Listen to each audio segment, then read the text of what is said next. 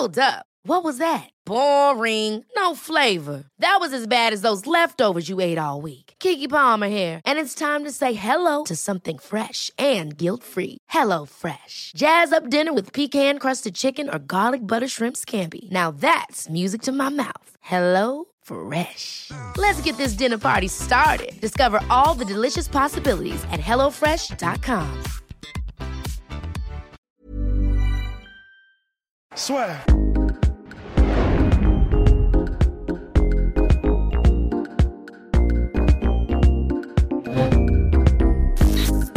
Bien, bonjour à toutes et à tous et bienvenue dans le podcast La Soeur. On va s'intéresser aujourd'hui au cas de El Koukoui, Tony Ferguson, 12 victoires consécutives à l'UFC au sein de la catégorie lightweight et il affronte pour la deuxième fois dans sa carrière euh, un adversaire pour la ceinture intérimaire de l'organisation la plus prestigieuse au monde. C'est tout simplement, s'il venait d'ailleurs à, remporter, euh, à remporter le combat, ce serait le premier de l'histoire à remporter deux fois une ceinture intérimaire. Et donc, il affronte le numéro 4 de l'organisation, Monsieur Justin Gagey. Il est bien évidemment favori des bookmakers. Mais, mes messieurs, mes messieurs, de par son style, nous en avons parlé hier, mais également du fait de son âge, qu'il soit également un petit peu moins, on va dire, actif ces dernières années, il y a pas mal de points d'interrogation qui se posent concernant Tony Ferguson face à Justin Gagey, mais aussi le fait qu'il soit préparé spécifiquement pour Habib Nurmagomedov depuis maintenant de très longs mois, et que là encore, une fois de plus, le combat est annulé pour la cinquième fois. cinquième fois quand même. Donc euh, voilà. Là, qu'est-ce qui va se passer? Qu'est-ce qui va se passer pour notre cher Tony? Qu'est-ce qui peut se passer? C'est vrai que déjà, moi, j'avais oublié qu'il, on l'oublie, mais euh, qu'il était aussi âgé en fait, parce qu'il a Ouais. quoi, 38 36, 36. 36, 36. 36 Mais, c'est- mais 36 dans une catégorie lightweight, c'est très vieux. C'est assez vieux, et c'est vrai qu'on l'oublie, on l'oublie constamment en fait. Après, bon, bah, heureusement, il n'a pas un style qui repose sur l'explosivité euh, plus que ça, et l'athlétisme, oui, mais disons, euh, c'est pas. C'est un gros cardio déjà, Tony. On peut commencer par là et dire que euh, bon bah 36 ans, d'accord, mais bon bah de toute façon le cardio ça vient plutôt généralement sur le tard. Les athlètes euh, qui font vraiment du, cardio, ils sont plutôt généralement euh, dans ces eaux-là. Et puis et d'ailleurs, comme disait Eddie Bravo, il a un cardio qu'Eddie Bravo n'a jamais vu de sa vie. Tony Ferguson, apparemment, il est capable de faire des entraînements où il s'entraîne vraiment, mais il s'entraîne 6 heures d'affilée. Mais Jeremy Stevens l'a dit aussi. hein. Et c'est ce, qui est- c'est ce qui est rassurant, je trouve. C'est bien évidemment euh, pour euh, celles et ceux, attention, on vous voit, qu'elle est directement commenter, dire ouais, reste, machin. Euh, justement, quand, quand un coach dit quelque chose sur un combattant, c'est vrai, on peut éventuellement douter parce que bien évidemment, tous les Bien mecs sûr. disent dans la meilleure forme de sa vie. Mais quand même les combattants disent ce mec est une machine, là, clairement, euh, vous ne pouvez pas douter. Puis en plus, Rust l'a vu de lui-même. C'est le, le premier athlète, je crois, Rust, qui a pu te tenir à moitié lors des entraînements et justement qui s'est arrêté euh, au bout de 6 heures seulement. Ouais, ouais, on a, on, a, on a décidé de s'arrêter sur un match nul. Non, non, mais c'est vraiment, c'est du délire. Et puis même pour le truc de Eddie Bravo, c'est vrai, mais c'est un peu comme, euh, comme Khabib euh, avec Javier Mendes quand il dit il a jamais perdu un round à l'entraînement. Alors, c'est peut-être pas vrai, on n'en sait rien exactement au round de près, mais ce qui est sûr, c'est qu'il y a des choses que tu dis pas comme ça, tu les inventes pas non plus, tu vois. Et euh, de la même manière que Javier, et donc ça a été confirmé par euh, Thomas Diagne, effectivement, euh, il y a personne qui domine à l'entraînement euh, Khabib. Bah là, je pense que c'est le même genre d'anecdote ou de fait, en fait. C'est-à-dire que bah, s'il le souligne, c'est vraiment que ça doit être absolument hallucinant. Le niveau de cardio et la condition physique de Ferguson, ça doit être complètement du délire. On sait aussi bah voilà, que Geji euh, a dit lui-même que, et c'est normal, il avait 18, 18 minutes, il a été précis d'ailleurs, de combat en lui. Mais euh, voilà, voilà. l'âge, oui. Alors après, je- il, ne se part pas non plus. Euh, Tony Ferguson, apparemment, il prend pas trop de dommages. Sauf pour le combat, là, apparemment. Pour Khabib, il a dit qu'il allait recommencer. Mais bon, info, intox, trash talking. Mais donc oui, euh, par, par, par où est-ce qu'on peut commencer? Je sais même plus quelle était ton, ton- ta phrase d'accroche, euh, Guillaume. Ah non, il n'y avait même pas de phrase par où commencer parce que là, c'est on s'intéresse à notre cher Tony Ferguson. Et là, c'est finalement de son côté, est-ce qu'il va pouvoir passer? Parce que c'est c'est ce dont on avait parlé finalement lors du premier podcast, essentiellement donc, desti- euh, con- qui concernait Justin Gaethje. Est-ce qu'il va pouvoir passer finalement l'orage des deux premiers rounds? Et comment surtout passer l'orage des deux premiers rounds? Euh, c'est la question à un million de dollars en fait. Euh, un million de dollars. Un million de dollars. Mais c'est vrai parce que c'est. J'ai l'impression que les hésitations, tu vois, ça, ça s'accroît à chaque combat. À chaque moment, à chaque combat, il, tente, il, il, tente crânement sa chance. Ça passe à chaque fois jusqu'au moment où ça passera. Et de toute façon, c'est fatal qu'un mec comme ça qui, qui qui quand même absorbe énormément de dommages en début de combat pour pouvoir se régler, comme on l'a évoqué dans notre vidéo euh, euh, à propos de Justin Gaethje, bah, il y a un moment donné, ça va plus marcher. Malgré tout l'entraînement, malgré euh, toute la discipline sportive, tu peux pas avoir, enfin la, machine s'épuise à un moment donné, et ce style-là ne permet pas, en fait, je pense, de d'avoir une carrière d'invaincu, en fait. C'est quand même très. Le seul mec qui me vient en tête qui, est, qui, a un style, mais c'est même pas le même style, mais c'est juste euh, une approche, on va dire, de pressure fighter qui a été invaincu, c'est euh, Rocky Marciano. Et, mhm. euh, mais bon, il doit, sûrement y avoir d'autres exemples, hein, mais ce que je veux dire, c'est que c'est très rare de voir ça. les mecs qui sont plus évasifs ou alors qui ont un style intelligent, par exemple en MMA, de, tu sais, de, contrôle, de lutte, de BJJ généralement, c'est ce qui te permet de, tenir un peu plus longtemps en fait. Généralement, quand tu prends des coups et que tu n'as pas une super défense et que tu mises sur l'épuisement de ton adversaire, euh, il y a un moment donné, tu es, euh, quand même rattrapé. Le truc, c'est que euh, personne ne s'entraîne comme Tony Ferguson. Donc la comparaison avec d'autres personnes qui avaient un profil de pressure fighter ou qui prennent des coups, bah, peut-être elle n'est pas si pertinente que ça parce que euh, on est peut-être euh, à l'aube de quelque chose de totalement inédit avec Tony Ferguson. On ne sait pas en mm. fait. Il n'y a, que lui qui s'entraîne comme ça. Il n'y a que lui qui s'est entraîné comme ça dans l'histoire de ce sport. Euh, c'est difficile d'appliquer en fait, on va dire une jurisprudence particulière à, Tony Ferguson pour en fait prévoir ce qui va se passer. Ce qu'on peut dire en revanche, c'est que le match-up et les conditions de ce match-up contre Justin Gaethje, ça ne l'avantage pas sur les deux premiers rounds, pas du mm-hmm. tout. Et il y a un énorme risque en fait. Et je pense que tout le monde, tout le monde en a conscience. Euh, même ceux qui disent ouais il va gagner easy, je pense qu'on ne peut pas euh, exclure euh, la, possibilité d'un chaos. Le, en fait, c'est là pour le coup on est un peu emmerdé pour, pour faire un commentaire là-dessus parce que c'est très difficile de faire la part des choses entre la puissance de chaos et la capacité de finish de, de Justin Gagey et le, la capacité d'absorption et surtout de, récupération de Tony Ferguson. Et euh, en fait, moi je pense que c'est là où ça va se jouer. Si parce que je pense que Tony Ferguson va se faire toucher en fait euh, dans ce combat. Ça me paraît très difficile d'imaginer qu'il arrive. Euh, j'en serais très content, mais très content pour lui. Mais mm. ça me paraît très difficile d'imaginer qu'il va développer une approche en, sauvegarde, où il va mhm. prendre les deux ouais. sans prendre de risques. Et, en plus de ça, c'est pas vraiment le genre de combattant à faire des perfects, Tony Ferguson. Bah non, c'est ça, c'est ça. Et même, il sait pas, à la limite, si on lui avait donné le temps de se préparer spécifiquement pour Justin Gagey et tout, il aurait peut-être pu euh, bricoler un game plan euh, spécifiquement orienté pour désamorcer le pouvoir de chaos de, de Justin Gagey sur les premiers rounds, mais là, en fait, c'est un peu, euh, c'est au débeauté ce combat. En fait, c'est euh, même s'il a eu maintenant à, peu près un mois où il sait en fait euh, qu'il devait l'affronter, c'est c'est pas les meilleures conditions pour préparer, on va dire, convenablement ce, type de, pour se préparer convenablement à ce type de style. Donc c'est pour ça qu'en fait, moi, je pense que ça va se jouer à la faculté de, de récupération de Tony Ferguson et à la faculté de, de finish de Justin Gagey. Euh, et là, je suis bien emmerdé parce que la faculté de récupération de Tony Ferguson, elle est super élevée. Et la faculté de, finish de, Justin Gagey, elle est super élevée aussi. Donc, c'est très compliqué en fait. C'est très très compliqué. Il y, a, forcément une part de, de, là pour le coup de pari est quasiment irrationnel, j'ai envie de dire.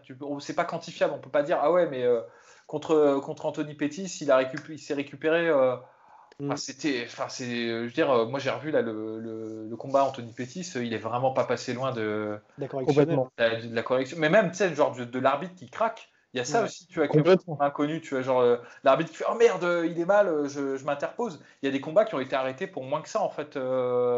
Tony, là, pour le coup, bien joué de ne pas avoir arrêté le combat parce qu'il l'a il gagné finalement. Après, l'avantage, c'est avec Ferguson, tu te dis, tant qu'il n'est pas mort, il a toujours une chance. Et ouais, non, c'est ça. Après, maintenant, je, je, pense que les gens commencent à le, commencent à le connaître. Mais, mais néanmoins, je pense que le camp Ferguson, bah, je pense transpirer quand même pas mal pendant les deux premiers rounds. Ça, ça c'est certain. Après, il y a un truc qui peut être cool, c'est que, euh, bon, bah, c'est sûr que là, ça va être vraiment, vraiment. Euh, la roulette russe, même si c'est pas une question de chance, mais dans le sens vraiment, on va, on va, on va, on va, on va, chaque seconde qui va passer, ça va être un peu la panique. On va se demander, ok, est-ce que c'est là où il se fait mettre KO Est-ce que c'est là où il se fait mettre KO Un peu comme quelqu'un qui aurait un menton de verre, un petit peu comme quand on regarde un Overeem, un truc comme ça. Et non pas que, Tony est un menton de verre, mais, mais, vous avez compris. Et en gros, en revanche, ce qui peut être stylé, c'est bon, il a eu un mois et demi, un mois pour se préparer. Et bon, bah ça déjà, c'est pas mal. C'est mieux que s'il l'avait pris du jour au lendemain. Et il y a aussi un truc qui peut être assez cool et que je pense qu'il se préparait à faire quoi qu'il arrive contre Rabib c'est à mon avis, de toute façon, il se disait qu'il allait être mis au sol contre Rabib, et je pense mhm. qu'il avait, à mon avis, dans son game plan, prévu d'utiliser énormément des coups au corps, parce qu'il les faisait déjà, de toute façon. Et franchement, je me suis refait tout à l'heure les combats de Tony Ferguson, il les fait sur Vous tous êtes ses une ressucée, c'est ça? Voilà. voilà. Euh, et, en gros, il les fait sur tous ses combats. Déjà, ses types et ses front kicks de l'enfer, mais vraiment de l'enfer. C'est-à-dire que il y a des types, ils font mal, ils sont, ils sont, ils sont, ils sont vifs. Euh, si ça creuse un peu, ah putain, c'est pas ok, pas cool, je vais essayer de machin. Ceux de Tony Ferguson, littéralement, c'est comme quand Tyson disait, moi, je m'imagine que je vais traverser les mecs avec mes poings. Les front kicks de Tony Ferguson, c'est pas pic et boum, hey, t'as vu, je t'ai touché. C'est c'est un peu, euh, c'est comme, euh, comment dire, euh, je sais plus dans quel Dragon Ball Z c'est, mais quand Yamcha se fait pénétrer là par le cyborg avec sa main, c'est pareil. Il veut faire pareil avec son front kick. Et, vraiment, il peut le faire sur tout le combat. Il le fait, il l'a fait contre bah, tous, euh, Josh Thompson, parce que c'est le dernier que j'ai regardé, Dos Anjos. C'est un une manière de te maintenir à distance, mais il les place aussi quand il est relativement proche. Et rien que ça, uniquement cette arme des front kicks, ça peut changer complètement un combat, parce que ça l'a ça déjà fait, et ça le fait contre tous ses adversaires. Et en plus de ça, les coups au corps, même avec ses crochets, avec ses, oui, enfin, c'est disons que ce soit shovel punch ou en tout cas des, des supercuts, des crochets au corps, etc. Il a vraiment, il est tellement diversifié et dans ses armes, et dans ses attaques, et dans les zones d'attaque, mais tellement que euh, ça, il avait probablement prévu de l'utiliser contre Rabib pour le crever petit à petit, ou en tout cas jusqu'au moment où il serait mis au sol. Et il le fera, je pense, de toute façon contre Geji, puisque le, style de Geji s'y prête aussi. Donc euh, ça, ça peut être vraiment intéressant, je pense. Hmm. Non, mais des deux, je pense que c'est celui qui est le mieux armé pour une guerre d'usure. Ça, c'est clair. Ça, c'est clair. Et la, carte euh, de Justin Gagey, ça va être de, de, faire la blitzkrieg, quoi. C'est de pas, de pas, faut pas que ça dure, quoi. Faut pas que ça dure. En revanche, si ça dure, c'est vrai qu'il a, il a un arsenal qui est très, très varié. J'appuie je, je, hein, ce que tu dis sur les, sur les types sur donc du coup les front kicks, hein, euh, la dénomination, euh, pour que les gens comprennent quoi. mais après, voilà, il y a, bien sûr, il y a une petite différence, mais le, truc, c'est que c'est vraiment l'analogie que j'utiliserais pour, pour qu'on comprenne bien, c'est que c'est pas c'est pas pour pousser quoi. C'est vraiment pas c'est vraiment pas pour euh, ou maintenir à distance. Lui, il l'utilise vraiment comme un comme un coup de poignard. C'est pour euh, c'est pour chasser l'air hors du corps. Hein. C'est vraiment ça, et c'est l'impression que ça donne. Chaque fois quand il quand il place son coup, alors ils ont ils ont pas l'air super puissants. C'est pas comme, euh, tu sais, genre euh, ou Sunshine, c'est quand ils mettent un, euh, quand ils te mettent un front kick, tu vois le mec qui décolle et tout. C'est pas ça, tu vois. Mais euh, tu sens quand même que c'est pointu, c'est vicieux comme un coin de table, quoi. C'est vraiment, genre, et, je crois que c'est Barbossa à un moment donné, il se plie en deux pour ça, parce que parce que c'est ça, il est pointu en fait. Il, mm. il, fait mal et il est précis en fait sur ces coups-là. c'est c'est une lance et surtout il l'utilise quasiment comme un jab. C'est très rapide en fait. C'est-à-dire, euh, et d'ailleurs, il fait souvent cette combinaison jab, front kick et des deux jambes en fait. Il y arrive très bien et en plus, il y arrive en là où il a, il a un vrai savoir-faire, c'est qu'il fait ça en avançant sur l'adversaire. Donc tu sais, tu sais jamais vraiment de quelle jambe ça. Et en mixant aussi avec des directs qui viennent derrière du même côté. Enfin, c'est terrifiant, c'est vraiment terrifiant. En plus, il utilise beaucoup de feintes parce que du coup, il les met très souvent, mais vraiment, il les utilise en volume ces front kicks là. Et il les utilise aussi comme setup en feinte pour soit rentrer avec des coudes, soit rentrer avec euh, des uppercuts, des trucs comme ça. Et elles sont à chaque fois efficaces les feintes, puisque les mecs vraiment sont en panique. Et au bout de 2-3 euh, types ou front kicks sur la manière dont il les met, les mecs, et pareil, bah, Josh Thompson, du coup, voilà, c'est comme Barbossa, il se plie et tu sens que euh, ça fait vraiment de l'effet. Juste après le front kick, les mecs s'écartent et ils sont en mode comme ça et ils repartent. C'est assez flippant, hein. c'est vraiment assez flippant. Et, ça... et ça, ça s'articule dans son jeu de pression en fait. Mec, en fait, il y a aussi une part psychologique de se dire, je suis en train de me crever là. Euh, il reste 3 minutes dans le round, il reste 4 rounds. Il est sur moi, continuellement sur moi. Enfin, c'est, c'est un truc, en fait, on peut pas isoler. C'est comme quand tu parles de Khabib, tu peux pas isoler une des armes de Khabib parce que c'est des gens qui ont un jeu tellement perfectionné que chaque chose est pertinent en fait dans le jeu pris dans son ensemble. Et, euh, et, c'est pareil pour Tony Ferguson, ses front kicks vont bien dans son jeu de pression et mhm. l'un nourrit l'autre en fait. C'est-à-dire son jeu de pression euh, permet de crever l'adversaire, de, paniquer, et en plus ses front kicks vont accroître en fait sa fatigue et tout. Et ça c'est ça c'est très fort et je pense que oui effectivement contre Justin Gaggi ça peut euh, ça peut très très bien marcher. Justin Gaggi ayant tendance à euh, bah, comme on le dit à beaucoup se protéger en ligne haute, mais quasiment de manière on va dire sur exagérée, exagérée, c'est le terme que je cherchais. effectivement, mais le problème c'est que comme tu l'as dit il est rapide, il masque bien euh, euh, ses, intentions. Le truc, c'est qu'il n'est pas explosif. Il n'est pas explosif. Et dans les premiers temps, euh, même s'il peut placer ses coups et tout, il y a toujours le moment, tu sais, c'est comme quand tu joues à Tekken contre quelqu'un et que cet enfoiré, il spam un bouton. et toi, tu peux pas faire tes combos parce qu'au moment où tu inities ton truc, et bah, tu prends un coup qui t'arrête en fait. Et en fait, les premiers rounds avec Tony Ferguson, c'est un peu ça parce que il peut très bien envoyer son front kick, toucher, et Justin Gagey sur un move purement athlétique va faire genre un, un crochet ou un overhand et toucher euh, Tony Ferguson. Et Tony Ferguson, en début de combat, se fait souvent toucher justement pour ça, le temps qu'il trouve son rythme, le temps qu'il prenne son groupe, et surtout le temps que l'adversaire se crève. Donc il y a vraiment une, deux dynamiques de danger qui sont différentes entre les deux. C'est-à-dire Tony Ferguson, il est beaucoup plus dangereux dans les, dans les rounds qui suivent, on va dire généralement le troisième round. Et euh, Justin Gaethje, bah, euh, même s'il a fait beaucoup de guerres et même s'il a gagné des combats à l'usure, sa dernière version de Justin Gaethje est quand même plus axé sur un chaos au premier round, euh, ça c'est clair. Et après, euh, bah, il y, a, y, a, aussi, euh, je sais pas si ce que tu allais, ce que allais dire Guillaume, mais il y a le fait que en plus de tout l'arsenal, et, et, encore là, on n'a on a même pas évoqué tout son arsenal debout, parce qu'on n'a même pas encore parlé des coudes, du clinch, etc. Et on, peut en parler, on va en parler, mais il y a aussi le fait que ce jeu de pression qui crée une panique, vraiment, au bout d'un moment, c'est la panique chez l'adversaire. Et ça va être intéressant d'ailleurs, juste du point de vue, le faire existe le faire, parce que contre Geji, faire paniquer Geji, il faut quand même se de bonheur. Mais en tout cas, ça va être intéressant. Et là où c'est vraiment, vraiment stylé aussi pour euh, Tony Ferguson, c'est que je l'ai rarement vu, à part quand il fait des Imanari Roll, ce qu'il peut très bien tenter, je l'ai rarement vu euh, poule, de garde, enfin tirer la garde à lui. Il est vraiment, il n'est il est pas dans cet esprit-là, il n'est pas dans l'esprit. Euh, bon, c'est pas pour tirer sur Verdum, mais Verdum le faisait, le fait beaucoup, par exemple, ça d'essayer d'avoir un espèce de euh, truc gratuit, tu vois. Bon, bah, je me mets sur le dos. Allez, bah, tu mhm. viens ou... Et voilà, non, Tony Ferguson, il n'est pas du tout dans cette mentalité-là. C'est-à-dire que si ça va au sol, là, ça va au sol. S'il si est sur son dos, euh, c'est encore mieux. Et d'ailleurs, il est flippant sur son dos, que ce soit avec les coudes, que ce soit avec les. constamment, constamment en train de chercher la soumission. Mais vraiment, c'est constant, c'est-à-dire que tu n'es jamais tranquille. Il continue en fait son jeu de volume et sa pression, paradoxalement, même s'il est sur le dos, il continue à sa, pression au sol. quoi. Et en plus de ça, dans la panique qui peut se créer si c'est encore debout, il y a aussi, voilà, ça on est obligé de le, mentionner, c'est un serial darseur. C'est vraiment, il peut trouver des darts, des dars chocs de n'importe où et elles sont vraiment flippantes. Il a des mains d'albatros, il a des bras, c'est Slenderman, donc il est vraiment capable de claquer des dars de n'importe où. Il l'adore. Et avec Eddie Bravo dans le corner en plus, vous pouvez être sûr qu'ils ont travaillé ça, ils ont approfondi, ils ont créé, parce que ce sont des, ce sont des alchimistes du Jiu-Jitsu, euh, les deux.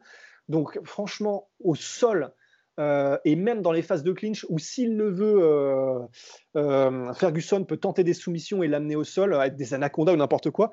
Là, c'est vraiment le monde de Tony Ferguson. Non pas que Justin serait à la ramasse, parce que c'est un artiste martial complet, euh, mais il y aurait quand même un sacré avantage, je pense, euh, dans ces phases-là. Et c'est là où je voulais aller, parce que c'est vrai que Tony Ferguson, quand même, 8 victoires par soumission en carrière, comme l'a dit notre cher expert des Dark Show, puisqu'il est à 3 ou 4 à l'UFC. Est-ce que vous pensez justement que là, dans ces deux premiers rounds, il pourrait un petit peu changer son approche en termes de JJB et puis être un petit peu moins opportuniste, mais vraiment forcer un petit peu la main et faire en sorte de, on va dire, ménager entre guillemets le risque justement de se prendre des coups à ce moment-là. Parce qu'à mon avis, de leur côté, je pense qu'ils ont pleinement conscience que de tous les mecs qu'ils ont affrontés, là, c'est peut-être la, première fois là où ils ont vraiment un gars qui a ce one, one punch knockout power, à part euh, Michael Johnson. Bah, ce serait en fait ce serait le, le, game plan. Euh, je pense que la plupart des gens qui combattent des, des, mecs qui ont un gros pouvoir de chaos sur les premières rounds, le game plan c'est d'user leurs bras et de, de, lutter avec eux pour pas être en, en, distance de frappe. De toute façon, quand on est contre un. Parce que je pense que malgré tout, je pense pas que c'est Justin Gagey qui va mettre la pression sur, euh, sur Tony Ferguson. Même si Justin Gagey, son jeu, c'est aussi la pression, je pense que là, faut pas déconner. C'est comme euh, tu sais, Rafael Dos Anjos, il a essayé de mettre la pression ouais. euh, un round face à Tony Ferguson et puis après, il était, il mettait plus la pression. Pourtant, c'est pareil, c'est un pressure fighter. Donc, euh, je pense que ce sera Tony Ferguson qui sera à l'initiative des échanges. Euh, contre Justin Gagey et Justin Gagey qui cherchera à placer le contre. Quand on combat un contreur, la maxime, que ce soit en boxe ou en MMA, et d'autant plus en MMA parce qu'il y a les phases de lutte et les phases de clinch, c'est soit all the way in ou all the way out. Tu dois pas rester entre les deux. Si tu restes entre les deux, tu es mort, tu à distance de frappe et de contre. All the way out, il peut le faire. Tony Ferguson peut mm -hmm. le faire, mais je doute qu'il le fasse. Mais c'est vrai qu'il a un jeu de kick qui à mon avis, plus riche et il a une plus grande allonge que, euh, que Justin Gagey. Donc ça pourrait être une solution. Il pourrait surprendre tout le monde en, ayant, en essayant de prendre euh, Gagey à distance. Et je pense que ça pourrait marcher. Mais j'ai du mal, enfin, je j'imagine pas Tony Ferguson faire un truc radicalement différent de ce qu'il fait d'habitude. Ça, ça, pourrait être une solution, ça pourrait être une façon de vraiment con, considérablement diminuer les chances euh, de Justin Gagey et aussi de le mindfucker, mais bien, parce que ouais. je pense ne s'attendrait pas à ça, tu vois. Donc, euh, ça, ça, pourrait être une stratégie payante, mais j'ai du mal à imaginer euh, Tony Ferguson le faire. L'autre stratégie, c'est euh, d'initier à tout prix le clinch, d'initier à tout prix de resserrer. C'est la, c'est la spéciale Khabib, hein, c'est d'épuiser l'adversaire sur les deux rounds euh, avec des accrochages permanents, tout en minimisant, enfin, en réduisant au minimum les, les, moments où il peut s'exprimer debout. Mais là, encore une fois, pareil, Tony Ferguson, c'est pas un mec qui fait des, des explosions en double ou des, euh, ou des single leg beaucoup, tu vois, c'est un mec qui, à part les, les, tentatives de Imanari Roll où il fait ça c'est même pas tellement. Enfin, c'est aussi, je pense, c'est psychologique. Hein, c'est pour un, ouais. peu, un, peu, faire douter l'adversaire. Ouais et tout. Il y a pas, enfin, j'ai pas mémoire de beaucoup de combats où il, où il y va et il tente un double comme ça. Tu vois, c'est, pas, c'est ouais. pas son style. Et euh, le, ce qu'il fait en revanche parfois, c'est des soumissions à l'arraché. Par exemple, les, quand il fasse, quand il fait des snaps, tu vois, genre ouais, il a pesé tout son poids pour faire tomber au sol pour ensuite placer sa, sa, sa, son dars. Mais tout le, tout le, la, le processus où il sera arrivé jusqu'au contact, ben, c'est pas un, c'est, il n'a pas un processus de power lutteur où il va te, te, sauter dessus. Non, il va juste rentrer, t'attaquer, il va prendre des coups et c'est là où peut-être va y avoir un clinch qui va s'initier. Et t'as pas non plus l'impression que c'est fait en plusieurs étapes pour dire justement il y a ça, il y a ça, il y a ça et ensuite je fais ça serment. Ouais, c'est. Un, c'est, un, un, flow en fait, c'est un flow Exactement. constant. Et le truc, c'est que effectivement, c'est les deux stratégies. Moi, c'est, c'est, c'est ça qui me fait peur avec Tony Ferguson, c'est que je pense qu'il a fait sa, sa force, c'est qu'il est totalement irrationnel dans son approche.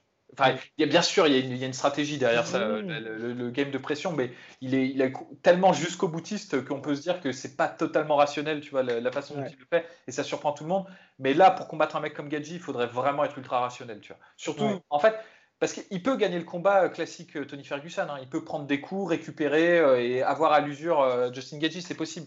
Mais c'est une prise de risque inconsidéré en fait. Si, ouais. si disait bon bah les deux premiers rounds, je vais rester à distance, peut-être perdre les rounds, mais en tout cas je vais, euh, je vais, euh, je, je, vais faire chier euh, Justin Gagey. Et au moment où il va se frustrer, où il va perdre un peu de sa vitesse d'exécution, là je vais mettre mon game de pression et je vais gagner le combat parce que de toute façon euh, c'est mon domaine la guerre d'usure. Et j'aurais annulé en fait les, les atouts de mon adversaire sur les deux premiers rounds c'est ce qu'il aurait, c'est ce qu'il devrait faire. Mais je, en fait, je pense qu'il était. c'est ce qu'il aurait dû faire. C'est ce qu'il devrait.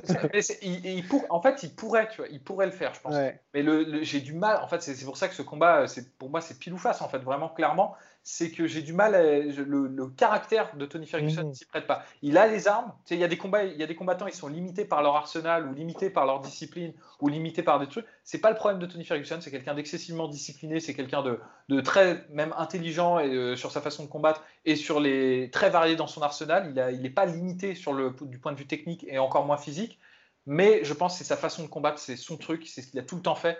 Et c'est ça qui me fait peur chez lui. C'est la double tranchant. C'est-à-dire, contre 90% des adversaires, pour moi, c'est une force. Contre mmh. Justin Gagey, je pense que ça peut être exploité, en fait. Ouais, complètement. Ça, va être, euh, ça va être quelque chose quand même. Hein. Ça, ça, ça annonce extrêmement sport. Donc on le rappelle, messieurs, euh, donc ça se disputera en trois rounds. Mine de rien, Tony hein, Ferguson.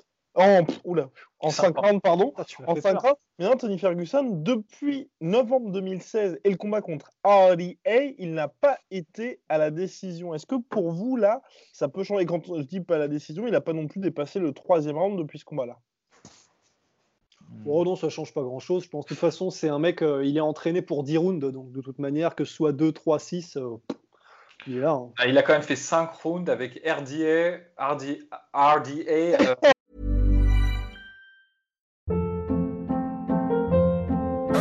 Hold up. What was that? Boring. No flavor. That was as bad as those leftovers you ate all week. Kiki Palmer here, and it's time to say hello to something fresh and guilt-free. Hello Fresh. Jazz up dinner with pecan-crusted chicken or garlic butter shrimp scampi. Now that's music to my mouth. Hello Fresh. Let's get this dinner party started. Discover all the delicious possibilities at hellofresh.com. putain, à, à- à putain de Mexico City, quoi. Ouais, en plus, les ouais. mecs prennent leur trip au bout du deuxième round euh, parce que. euh, Et puis en faisant des moves de breakdance au quatrième round, euh, tranquille. ce, combat, il est ouf. hein. Mais même euh, Rafael Dos Anjos, hein, il était Ouais. ultra, ultra focus dans ce combat. Il a, il, a, il a fait une belle performance. Mais c'est pour dire, il aurait pu continuer 5 autres rounds. hein, je pense. Il n'était Ouais. pas, euh, pas fatigué à la fin. Quoi. Et ça, Cela dit, le seul truc qui peut peut-être, mais en- ça m'étonnerait de Tony Ferguson, c'est ce qui s'est passé pour euh, Nate Diaz euh, contre, je crois, Pettis, où il avait dit ça faisait longtemps que j'avais pas Oui, combattu, je suis arrivé et, euh, et ce qu'on- la dernière chose qu'on attend d'un frère Diaz, c'est qu'il nous dise euh, j'étais crevé en fait. Et il nous dit ça faisait trois piges aussi. voilà, ça faisait trois ans, mais bon, c'est seulement pour évoquer la, la possibilité. Et il a dit bon bah là j'ai tout donné et j'ai mis la pression comme jamais euh, sur sur Anthony Pettis. Et pour la première fois, je me suis crevé en fait. Au bout d'un round, j'étais mort. Ça m'étonnerait quand même que Tony Ferguson euh, soit dans ce, dans ce délire-là. Ça m'étonnerait. Et- cela dit, en plus, pour Tony Ferguson, c'est vrai qu'on dit. Enfin, il est peu actif, mais je pense que pour lui, c'est vrai que c'est un mal pour un bien, dans le sens où il prend tellement de coups à chaque combat, Ouais. rien, d'avoir un an pour récupérer tout ça, et à son âge, je pense que c'est aussi une bonne chose. hein. Et Surtout s'il se part pas. Enfin, exactement. bon, il l'a peut-être fait apparemment Oui. dans ce camp-là, mais normalement pas trop. Et concernant, messieurs, l'UFC, je ne sais pas si vous avez vu Dana White qui commence à dire que si Tony Ferguson venait à gagner le combat, bah, c'est pas sûr qu'on aurait Habib contre Tony Ferguson. Quoi? Ouais, bah, t'as Ouais, c'est ce qu'il a dit. Ouais, c'est ce qu'il a dit. Ouais. Pourquoi? Il a fait un- une séance de questions-réponses sur Reddit et on lui a dit bah alors est-ce qu'il y aurait le combat? Il a fait euh, bah, je suis pas sûr qu'il y aurait ce combat parce que euh, bah en gros il risque enfin on sait pas ce qui pourrait se passer machin et en gros et à moitié le truc est, est complètement maudit et il a laissé la porte ouverte à Habib contre McGregor.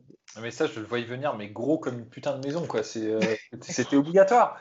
C'est, en fait, ça, ça- ça me fait chier, tu vois, ce, ce- ce combat. euh, bon, on, on en Ah non parle, mais ça on essaie- pas. essaye de se hyper. Faut que ça compte. Mais, ouais, mais ça, je veux dire, ça Je suis un peu d'accord avec vous. ouais. Si Tony. Ferguson gagne la, la ceinture intérimaire là, contre Justin Gagey et que Khabib combat contre Connor, mais je veux dire, ce sera pour quel titre? Enfin, je veux dire, ça n'a plus aucun sens, quoi. Je- Ouais. C'est-à-dire, en gros, c'est une, ceinture en chocolat là qui, qui- Ouais. qui a encore une fois gagné euh, Tony Ferguson.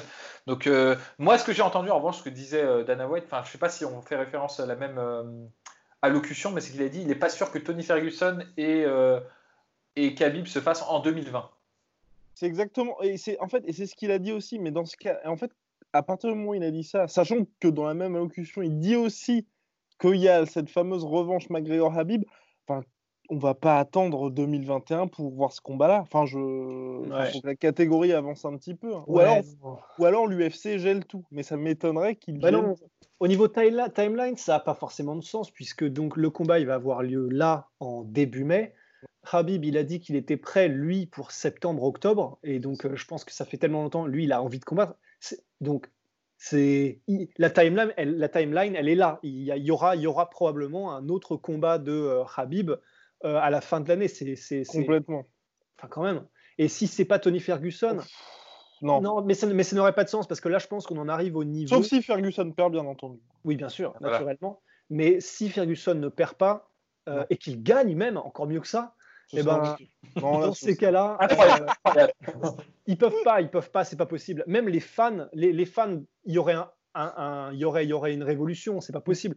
Non mais vraiment, Ah, non vraiment. Les qui Non, c'est- indéfendable, mec. C'est Ah, indéfendable. Ah non, mais là, je suis entièrement d'accord avec vous. C'est indéfendable, mais je pense que l'UFC, on Surtout, plus. si- hein. surtout s'il y a aucune raison. quoi qu'il arrive. S'il n'y a aucune raison, tu vois. Parce qu'à la limite, s'ils disent, ouais, Justin euh, merde, Tony Ferguson s'est blessé, deuxième lapsus, hein. Ça fait deux fois que j'enterre Tony Ferguson, c'est mauvais signe.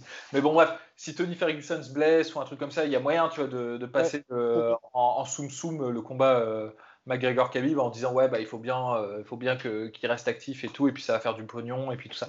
Là, si putain Tony Ferguson gagne qui lui donne pas là et que l'autre enfin c'est juste pas possible. Non, personne, tout là, honnêtement, tout le monde sera sera euh, au créneau. en plus, en plus, tu fais perdre du crédit à ton champion en faisant ça. Exactement, mais j'ai peur, j'ai vraiment peur, vraiment peur. Le pire, le pire serait que JSP en fait sorte du bois, parce que pour le coup, si JSP sort du bois et dit j'ai envie d'affronter Habib, ça en revanche, c'est ça, c'est ça, j'y crois déjà. Enfin, je veux dire. Et là, même nous, même nous, on serait dans une situation compliquée. Là, là, tu t'inclines. C'est terrible, hein c'est terrible pour, euh, pour Tony Ferguson. Mais enfin, tu t'inclines. Moi, je m'incline pas. Je trouverais ça, je trouverais ça absolument euh, honteux. Ce serait une simonie, hein, un truc pareil, tu vois. Mais, mais, euh, mais... j'achèterais pas per view, mais, mais non, mais je veux dire, là, pour le coup, il y aura des gens qui diront, ouais, mais c'est Georges Saint-Pierre.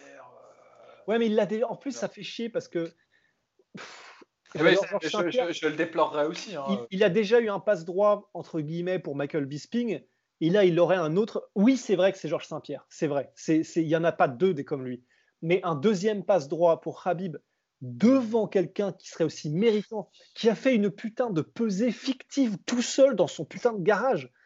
Un mec, tu peux, tu peux plus lui passer devant. Ils lui ont déjà retiré le titre une fois. Les gens l'adorent, même si c'est pas le mec le plus connu. Ça, c'est vrai. Euh, c'est pas, c'est pas une superstar plus grande que son sport comme Connor ou Habib maintenant ou, ou, ou GSP.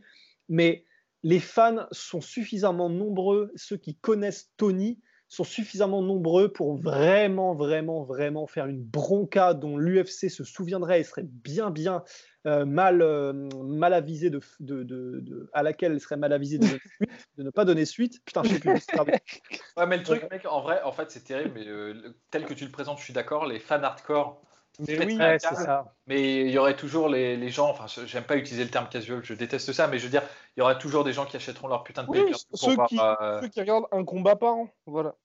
Ouais, mais qu'en dirait la presse? Est-ce qu'elle a un poids? La presse, euh, nous, on critiquerait, hein. nous, on critiquerait, bien sûr. Mais euh, je veux dire, euh, le poids qu'on aura, nous, ou que. Ouais, et puis on critiquerait, et puis deux semaines après, quand ce sera le temps du combat, on ferait les previews et on serait très. oui, oui, oui, mais avec mauvaise grâce. On, oui, on tirerait un peu la gueule quand même. Ouais, vraiment. De la... Non, si, si. De la même manière que n'en déplaise, on a quand même, au bout d'un moment, tiré la gueule quand Connor finissait par faire vraiment sa. sa, sa un petit peu sa catin à vouloir appeler tout le monde et vouloir des combats contre tout le monde en fin d'année dernière. Ah, on l'a dit, tu vois. Mais même là, ce combat, là, on le commente, là, Justin Gagey et Tony Ferguson. Moi, je suis outré que ce combat se fasse. Honnêtement, c'est, je, je l'ai peut-être pas assez dit, euh, mais c'est, je trouve c'est scandaleux pour Tony Ferguson. Euh, que ça se fasse comme ça dans ces conditions-là. Moi, je préfère quand même que ça se fasse maintenant plutôt que dans la situation initiale qui était deux semaines de prépa pour lui. Ah enfin, je, veux dire, ce combat, on, en parle à chaque fois, on a tous envie de le voir, mais les conditions sont pas idéales et j'ai vraiment envie que le jour où Tony Ferguson perde, il perde parce que le mec en face était meilleur que lui, pas parce que justement il a été dans un espèce de c'est ça, c'est ça qui est, scandaleux, qui est proprement scandaleux avec, euh, avec le traitement de Tony Ferguson. On ça, fait chier parce qu'on a une chance incroyable quand même. C'est qu'on a euh, les, deux meilleurs lightweight de tous les temps, donc les deux meilleurs combattants de MMA de tous les temps. On pourrait dire, enfin, c'est un argument qui, qui, se tient parce que c'est là où la, la, compétition est la plus élevée, enfin, la plus dure.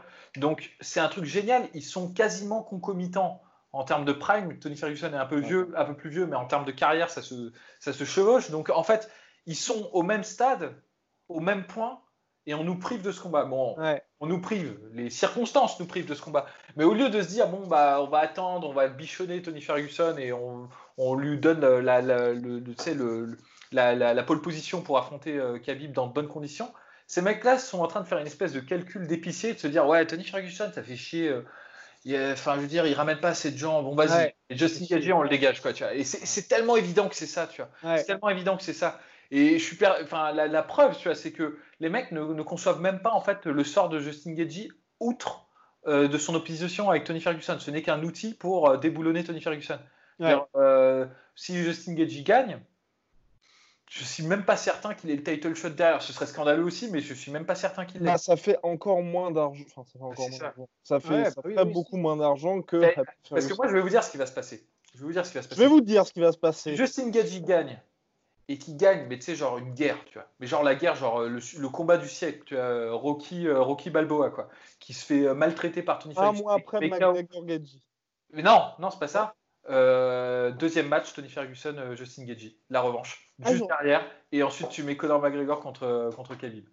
Je, moi, j'imagine ça parce qu'ils diront parce que c'est une super guerre, parce que c'est un truc de ouf, parce que ah. c'est la première défaite de Tony Ferguson, euh, et comme ça, et puis c'est génial, comme ça, les deux, les deux challengers s'usent et on, les laisse sur le côté. Quoi. c'est, une possibilité. Moi, moi, ça me fait ah, peur. Moi, j'aurais fait à la place de l'UFC, j'aurais fait rapidement entrer Conor McGregor. Ouais, justement, il affronte un mec qui soit. Euh, ça, ça, on l'avait déjà évoqué. Euh, tu prends le mec vraiment quand il, est, euh, quand il sort d'une guerre, tu lui laisses même pas deux mois pour, pour se récupérer. Comme ça, ça permet de faire un, un tremplin Conor McGregor. C'est vrai, c'est vrai que là, je, la vois déjà, là, la tête de Dana White, après un super combat qui fait. Ouais, mais les gars, là, on va être obligé de faire un deuxième combat. On peut pas s'arrêter là. Il faut qu'on sache et avec le sourire qui veut dire euh, donc Connor Habib, tu vois. Ah non, ce serait horrible. Bah, bien sûr qu'ils vont pas dire ouais, on fait le deuxième match comme ça, ça nous permet. Euh, ouais, mais, le, ça va être marrant. Enfin, si c'est comme ça que ça se passe, ça va être quand même, ça va être cocasse quoi. Mm. Oh, quelle vie, messieurs, quelle vie. Enfin, dernier point. Euh, Dana White qui a dit qu'il avait un autre plan, une autre opportunité éventuelle pour notre cher Jorge Masvidal pour le mois de mai. À quoi pensez-vous, messieurs? À quoi pensez-vous? Est-ce que c'est Dana White qui bon, est, parti dans ses, dans ses, on va dire, euh, élucubrations habituelles, ou, ou alors peut-être que l'option Nick Diaz est, d'actualité? Oh non, j'ose même pas y penser. J'ose même pas l'imaginer. Non, parce que là, honnêtement, moi, j'ai du mal à imaginer quoi d'autre. Peut-être Leon Edwards? Ouais, mais non, parce qu'il a, il a utilisé le mot. Ce serait un peu décevant. Quoi. Exactement. il a utilisé le mot fun quand même. Donc, euh, non, mais peut-être. Euh, non, mais j'adore, Leon Edwards, mais c'est pas un fun fight, tu vois. Ah, et, quand attention, euh, euh, petit disclaimer, quand je dis décevant, c'est pas pour moi. Hein, c'est moi euh, le combat Masvidal, Leon Edwards, j'ai envie de le voir. Ah oui, vraiment. C'est décevant par rapport à la perspective de, Dana White. Quand Dana White te dit, ouais, je, je prépare un petit truc, vous n'allez pas vous y attendre, il fait certainement pas référence au mec qui est bon, mais qui, qui est pas trop apprécié par, par les masses, quoi. Ça, c'est clair. Il est une médiatique. Mais je pense qu'à mon avis, ça peut être, vu, vu, vu comme il en parle, Dana White, ça peut être défendre la ceinture BMF, tu vois. Contre eux, ah bah, quelqu'un de fun. Donc, soit Nate Diaz 2, soit Nick Diaz, effectivement, soit il...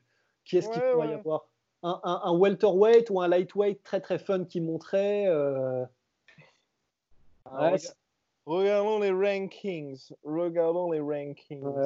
Parce que c'est vrai quoi, une option fun pour notre cher Masvidal. Euh, parce que pour le coup, c'est vrai que moi, personnellement, hein, j'ai envie de voir Masvidal contre Ousmane, mais c'est vrai que pour l'UFC, comme pour Masvidal, je pense qu'à son âge, le problème c'est que s'il perd contre Ousmane, c'est fini. Enfin, c'est fini dans le sens tout le délire de BMF et le gars qui arrive à aujourd'hui être une véritable superstar. Bon. Ouais, mais ils vont pas le lâcher, hein, t'inquiète pas que. Ouais. Euh, euh, c'est comme. oh, Robbie Lawler J'adore Robbie Lawler, mais il est plus, il, est plus chaud comme fer. Mais après, on n'a pas trop. Enfin, option fun, il y a donc Stephen Thompson, il y a déjà eu le combat. Burns, donc qui apparemment affronterait Tyrone Woodley prochainement. Demian Maya, pareil. Darren Till? Non, bah non, non. Ouais, Kessa, RDA, Nate Diaz, Robbie Lawler. Non, c'est forcément un mec euh, avec un nom un peu, euh, un peu saignant, quoi. C'est pas, c'est pas, c'est pas si quoi. Enfin... Je crois savoir, messieurs, je pense, je pense que le élu sera Dustin Poirier. Ah. Et ils sont d'accord pour se, pour se battre tous bah, Dustin Poirier est désespérément en recherche de combat puisque notre cher euh, pop pop pop je crois, ne peut pas quitter euh, justement la Nouvelle-Zélande. Et c'est vrai que ouais, Dustin Poirier est un mec fun et il a proposé le combat en welterweight. Ouais, mais attends, ça voudrait dire que Masvidal. Mais ils sont potes en plus. Ça voudrait, dire que... ça, voudrait dire que Masvidal délaisse un combat contre le titre, contre... ou pour le titre contre Ousmane pour combattre Dustin Poirier pour rien? Bah pour la ceinture BMF, pour défendre la ceinture BMF. Et, mais, et en plus, j'adore Dustin Poirier et vraiment, je me surkiffe, mais un BMF, un BMF, c'est un Nick un BMF, c'est un. Voilà, c'est. L'honneur à la limite, mais c'est vrai que ça me, paraît, ça me paraîtrait étonnant que ce soit, que ce soit Dustin Poirier. Parce que si, ouais, s'il commence à mettre des, des, challengers pour le BMF, et vraiment c'est juste parce que un BMF, les gars, c'est quelqu'un. c'est quelqu'un, il faut. C'est quelqu'un comme moi, les gars. Expliquez-nous ce que c'est qu'un BMF. Euh. Écoutez, je vais vous dire ce que c'est qu'un BMF, moi aussi. eh ben, c'est quelqu'un qui non seulement a un style de combat extrêmement spectaculaire, en plus d'être efficace, il faut que ce soit les deux en même temps, une personnalité exubérante ou non, mais en tout cas attirante, avenante et qui donne envie aux gens de la regarder. Et, euh, et voilà, mais c'est déjà pas mal. C'est déjà énorme parce qu'il n'y a déjà pas beaucoup de combattants qui ont ces, ces trucs-là. Mais alors, du coup, euh, qu'est-ce que tu dis euh, Et oui, à travers parce que là, l'option fun, là à travers l'histoire, un BMF, bah voilà, il y, aurait eu quand il est, quand il avait le titre, quand il était en mode berserker, il y aurait eu effectivement Robbie Lawler. C'est juste que maintenant, pour moi, il a voilà, il a, il a un petit peu perdu de, de, il souffle plus. Un BMF, ouais. Ouais, voilà, un BMF, un BMF, c'est effectivement Nick ou Nate Diaz. Un BMF, ça peut être un gars comme un gars comme BJ Penn, à la limite, pareil, quand il était vraiment hardcore et qu'il il se léchait les mains. Limeray. Lim, ouais, Limeray, ouais. Euh, voilà, c'est des mecs comme Limeray, ça. t'es pas sûr qu'ils rendent la ceinture, tu vois. Enfin, ouais, ouais. il, la, il la font et il la revend. Euh... ouais. Non, mais voilà, un BMF, c'est ça. Et, euh, Chuck Liddell aurait, aurait, pu être un BMF. mais voilà, Dustin Poirier, c'est un mec qui est ultra efficace. Il a un style de combat spectaculaire, mais c'est un mec qui est trop cool de Louisiane et qui vend ses t-shirts pour aider euh, des associations caritatives. Et aussi horrible que ce soit, ça ne fait pas un BMF. Ça devrait, ça devrait. C'est comme les professions, euh, les professeurs qui devraient être payés beaucoup plus. Ça devrait, oui, mais ça n'est pas le cas. Et, pour un BMF, quelles sont les options, mon cher Parce bah, que là, on n'a rien du tout. Tu as fait le tour, hein, genre Nick ou Ned Diaz, euh, Robbie Lawler. Mais ça me paraît un peu léger, moi, comme teasing de la part de Dana White. Parce que si ramène Nick Diaz il n'a pas été énorme son teasing. Hein. Mais c'est pour, pour, ça. Enfin, tu, veux dire, si tu ramènes Nate tu fais stay tuned, ça va, ça va sacrément. Euh, tu dis pas j'ai une option. Enfin, honnêtement, option fun, voilà, c'est justement tu ramènes le leur. Ouais. Ouais, je pense que c'est ça, moi. Tu vois, Après, ça, ça, paraît le, le, bon, euh, le bon Ouais, mais attendez, parce que Lawler, et ça veut dire encore une fois, en appliquant la logique, que Masvidal, il délaisserait un combat pour le titre contre Ousmane pour combattre Lawler. Et en plus, ils sont formeurs, euh, ils sont anciens euh, partenaires euh, de l'ATT. exactement. En Floride, en plus, c'est la même ATT, c'est Coconut Creek. Ça fait bizarre. Mais quelles sont les options Eh oui, eh oui, mon cher Rust. Et c'est là que c'est un petit peu compliqué parce que dans, dans la catégorie option fun, bah à voir. Ça se trouve, c'est peut-être aussi Tyrone Woodley, tout simplement. Parce qu'il y a le combat pour, contre Gilbert Burns, mais, Gilbert Burns, il fait mal parce qu'il va affronter tout le monde, mais personne ne peut l'affronter. Il y, a un autre combat, il y a un autre combattant qui monte là, mais pareil, il est, il est, il est, ouh, ah, il est, ceux qui comprennent, ils sont nés dans les années 90.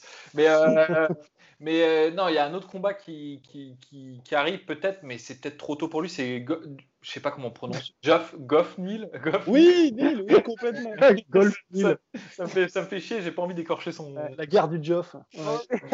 Geoff Neil, qui est sur une succession de je sais pas combien de, de finishes. 6, je crois. Enfin bref, et du coup, qui est en pleine bourre. Et, euh, mais, mais pareil, je le vois pas au même stade que Masvidal. Masvidal, il était au title shot là. C'est étonnant, tu vois, c'est parce que ça fait un peu. Euh, Colby Covington, les gars. C'est vrai qu'on l'oublie ah Et là, oui. Ah là, oui. ça peut être fun, ouais. Là, ça peut être oui. fun. Ouais. Mais donc pour la ceinture BMF Bon, honnêtement, moi je signe. Hein, parce que manquerait plus en plus que Colby Covington chope cette ceinture-là. Ouais. Ah, là, il est. C'est vrai. Ils ont tout à gagner à faire un BMF euh, Masvidal. Mais avec tout le respect, parce que j'ai quand même vraiment beaucoup de respect pour Colby, ce serait, je trouve, un peu d'évaluer le BMF que euh, de la mettre en jeu avec un, un des deux gars qui est clairement de la WWE, tu vois. Oui, ça, ah, oui. truc un peu, ça lui fait perdre de l'authenticité. Exactement. Mais bon, la ceinture, elle fait pas authentique depuis le début, quoi. C'était vraiment un. un Non, les combattants qui ont combattu pour, ils sont authentiques, mais genre le, le, le, principe de faire une ceinture BMF, moi je trouve ça complètement. Euh, c'est tellement. C'est artificiel, quoi. C'est juste pour dire, bon, bah comment est-ce qu'on va comment est-ce qu'on va rendre un combat un peu plus saignant qui est pas pour le titre qui a pas d'enjeu? Oui, mais pour moi ça marche. enjeu artificiel. Oui mais bon euh, je veux dire ça, je vais pas mourir c'est pas comme s'il profanait la chapelle Sixtine tu vois euh, euh, c'est juste la BMF qui est sortie de, des conjectures mercantiles de, Dana White quoi c'est tout c'est vrai la BNF bon messieurs est-ce qu'on a des petites recos? Oui, ah ben, écoutez, moi, pendant que Polydomso cherche, euh, à la limite, je veux bien. Et pour, je veux le bien trouver. Je vais, je vais revenir sur la musique, puisque euh, C'est je suis, je suis, euh, j'ai utilisé pour pour travailler une musique. Alors, euh, il y a eu tout Parce un. que vous travaillez, vous ne faites pas que des vidéos? Ah bah non, mais, ah, j'aimerais bien, j'aimerais beaucoup. Mais euh, et pendant mon travail justement, j'aime bien mettre des musiques d'ambiance. Alors généralement, ça peut être soit vous allez sur YouTube, vous tapez euh, Nature. Ambiance tamisée. Quoi? Ambiance tamisée. Un petit peu parce que Barry White. Euh, soit, soit vous tapiez, euh, soit je tapais du coup, bah voilà, euh, Nature Sounds, et vous, en fait, il y a des vidéos d'une heure où le mec a posé son putain de trépied avec son micro, sa caméra euh, 4K 60, euh, hein. il l'a posé en pleine nature à côté généralement d'une cascade parce que les bruits d'eau c'est quand même assez cool. Et en gros, les bruits des oiseaux, les bruits de forêt, etc. Non, c'est vraiment super détendant et pour travailler c'est génial, vraiment génial. Mais j'ai trouvé un truc qui remplace un petit peu. Et il y a eu un imbroglio un petit peu médiatique euh, sur le Last of Us 2 qui est sorti il n'y a pas longtemps, et donc qui, qui va sortir euh, pour tout un tas de raisons. euh, pour tout un tas de raisons. Mais ça m'a donné envie de retourner au premier jeu qui lui était un excellent jeu et euh, pas comme le 2 qui s'annonce. Ouais, Et- pep. Non, Niveau non, gameplay, que ça a l'air pas mal, mon cher. On verra, on verra. Mais en tout cas, The Last of Us premier du nom, j'avais beaucoup aimé euh, la- la- l'ambiance sonore de Last of Us premier du nom.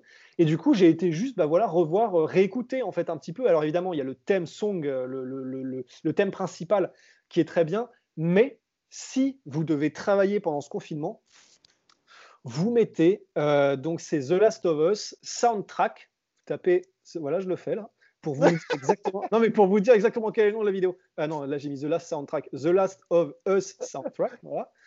Vous allez comme ça et vous allez tomber. Il y a une vidéo qui s'appelle, euh, c'est The Last of Us Ambient Music and Ambience. Ah, D'accord, le mec il a mis tous les symboles possibles avec un truc de musique post-apocalyptique, The Last of Us, OST. Bon, il y a tout.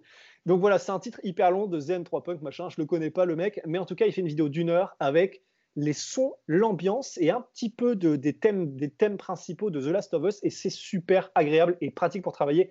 Je m'arrête ici. Formidable. Parfait, Par- parfait. Moi, en recoculture, euh, là, je me sens l'âme un peu, un peu littéraire. Je recommanderais dès que dès qu'on pourra se procurer des bouquins de manière un peu plus, euh, un peu plus euh, facile, la, la bibliographie de, et non pas la biographie, la bibliographie de de ah, putain merde de, Buko- de Bukowski putain le truc qui tombe de Charles, Oh. Charles, Charles Bukowski Oh parce que en ces temps de déconfinement et que ça va être difficile, que ça va être dur pour tout le monde, on a bien besoin de rire. Et un des rares mecs qui arrive à me faire marrer euh, en lisant, mais vraiment rire aux éclats, c'est quand même très rare. C'est euh, Bukowski, c'est euh, donc un gars assez incroyable qui a, qui a connu la célébrité sur le tard, qui a mené quasiment une vie de clodo pendant toute sa life, euh, qui a fait plein de métiers ingrats et qui sait non mais c'est son histoire. Oui, c'est vrai, c'est vrai. c'est vrai, ses c'est vrai. bouquins, c'est sa vie, tu vois. Mais en gros, il a jamais d'amertume par rapport à ça. Et c'est pour ça que c'est c'est jouissif à lire parce que sinon, tu tu- t'ouvres les veines quand tu lis ses bouquins parce que c'est euh, la pauvreté crasse. euh, C'est le mec qui drague que des poivrottes parce qu'il n'y a, a personne d'autre. Enfin bref, il n'y a, pas d'espoir dans ce truc-là. Mais il y a une tendresse et une ironie en fait dans son écriture qui font que c'est à mourir de rire. Et, tu te, et bon, bah, la plupart de ses bouquins, un souvenir d'un pas grand-chose, au sud de nulle part, ou même le journal d'un vieux dégueulasse qui est très très bien. Je trouve que Ouais, tu m'en avais parlé de celui-là, ouais. et c'est c'est c'est parfois des trucs, des anecdotes euh, de, sa vie. Parfois, c'est des trucs un peu, euh, c'est genre poétique, un peu euh, surréaliste. Enfin, tu, sens que ça s'est pas passé. Tu vois, c'est juste un, truc comme ça pour pour déconner. Mais c'est plein d'histoires de rien, de sa vie, au, moment où il a commencé à, écrire, au moment où il a commencé à taffer. au moment où il a commencé à donner, à, à fréquenter le milieu culturel sur la sur la côte ouest américaine. Enfin, donc bref, c'est un personnage incroyable. Euh, ses bouquins sont à mourir de rire. Il parle même de la boxe euh, à certains trucs. On sent que c'est un machin qui l'a intéressé à certains, à certains moments. Donc franchement, si vous voulez sourire, si vous voulez vous marrer, euh, bah, je vous recommande les bouquins de, de Bukowski. Mhm. Charles Bukowski. Est-ce qu'on a une reco de Guillaume ou? Euh, Est-ce qu'on a une reco? Qu'est-ce que je fais en ce moment, moi? Je réfléchis, je réfléchis. Non, pas de reco, pas de reco, pas de reco, parce que j'ai- trimé, j'ai trimé ces derniers. Charbonnet ouais, Chardonnay. ça travaille Enfin. trop. Eh oui, eh oui. Bien, messieurs, shout out to my protein. Ma Poutine Ma sweet protein, moins 45% avec le code la sueur. À la prochaine, messieurs. On se retrouve pour les pronostics complets de cette énorme UFC 249. Oh, Petit putain, teasing, ouais. on s'intéressera notamment au combat qui passe un peu sous les radars, Fabricio Verdum contre Oleinik, mais aussi et surtout, à Uriah Hall, nous n'avons pas peur car nous sommes la peur contre Ronaldo Jacare Souza. Et puis tellement d'autres en plus, putain, et mais. Puis tellement drôle. Et puis Bryce Mitchell, le, le, le chouchou. Oh Soit.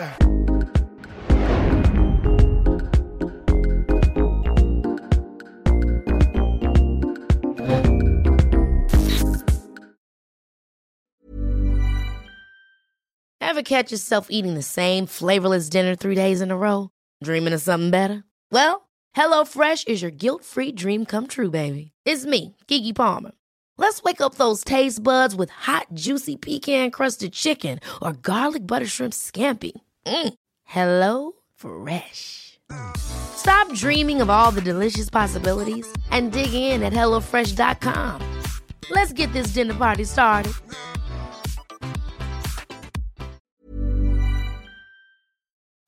Et voilà, c'est la fin de votre épisode du podcast La Sœur. Si ça vous a plu, n'hésitez pas à nous mettre les 5 étoiles sur Apple Podcast ou sur Spotify. Vous pouvez aussi nous laisser un petit commentaire, ça nous aidera beaucoup. Et si vous voulez aller plus loin avec nous, vous tapez La Sueur sur toutes les plateformes ou sur les réseaux sociaux, vous nous trouverez. Et là, vous nous écoutez très certainement en audio. On est aussi en vidéo sur YouTube, mais également sur Snapchat. Là encore, vous tapez la et on sera là. Merci de votre fidélité et à très vite pour de nouvelles aventures.